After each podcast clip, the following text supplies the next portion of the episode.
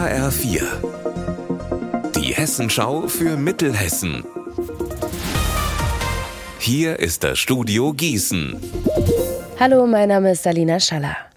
Mehr als 200.000 Euro an Fördermitteln, die hätte die Gemeinde Waldsolms im Lande Kreiswohl bekommen, um ihren Wald klimafest zu machen. Aber die Gemeinde will das Geld nicht. Warum denn das, HR4-Reporterin Alina Leimbach? Waldsolms hat wohl einfach einen Antrag beim Bundeslandwirtschaftsministerium gestellt, und zwar um die Fristen zu wahren. Das hat mir Bürgermeister Bernd Heine erzählt.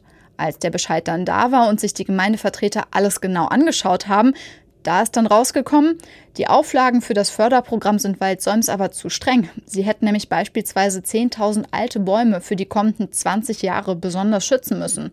Eine zu lange Verpflichtung, findet Heine.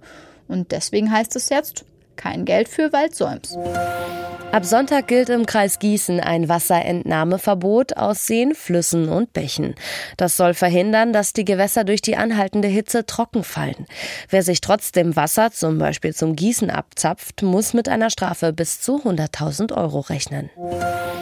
Das neue Nationale Automuseum in Diezhölztal-Eversbach eröffnet am Sonntag.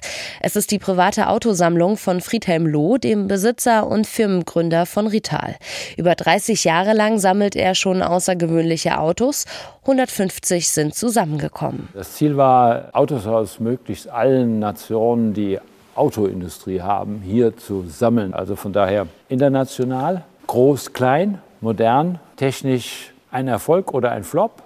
Alles ist dabei. Dieses Museum zeigt äh, nicht nur schöne Autos, sondern wir zeigen Technik. Die werden eine Motorenausstellung, wie Sie sie hier finden, in Deutschland nicht noch einmal finden. Wir müssen dafür sorgen, ich sehe das als meine Aufgabe an dieser Stelle auch, die Menschen begeistern, sich mit Technik auseinanderzusetzen. Und Faszination Technik, das hat was.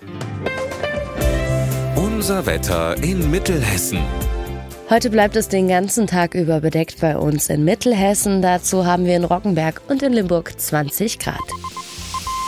Am Abend und in der Nacht lockert es noch mal ein bisschen auf und das Wochenende, das wird bedeckt und windig. Gebietsweise kann es da dann auch mal ein kleines bisschen regnen. Ihr Wetter und alles, was bei Ihnen passiert, zuverlässig in der Hessenschau für Ihre Region und auf hessenschau.de.